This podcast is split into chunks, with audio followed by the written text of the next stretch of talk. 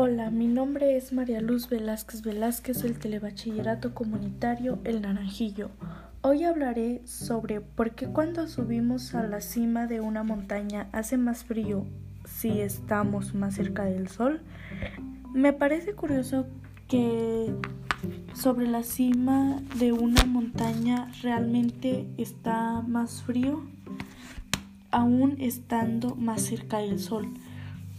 Pero el sol no está tan lejos que la diferencia entre la radiación que llega a la cima y la base de la montaña es despreciable. Unos pocos datos hablarán por sí solos. Imaginemos que subimos a la cima de la montaña más alta de España, el pico del Teide que es un volcán que se eleva a 3.700 metros sobre el nivel del mar.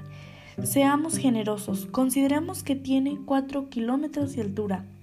Si restamos esos 4 kilómetros de los 150 millones que nos separan del Sol, veremos que el Sol sigue estando a 149 millones 999.996 kilómetros de distancia.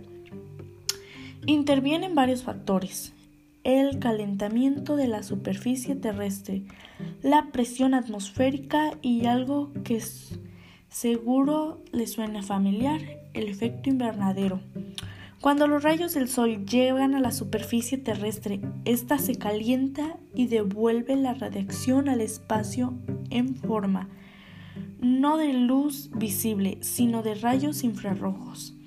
Al subir la cima de la montaña, la presión es menor, es decir, el aire es más escaso y al haber bastante menos aire, la cantidad de gases de efecto invernadero también es menor en esos puntos.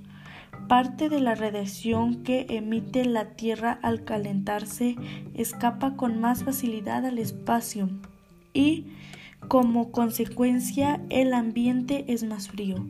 Estas son las razones por las que hace más frío en la cima de las montañas.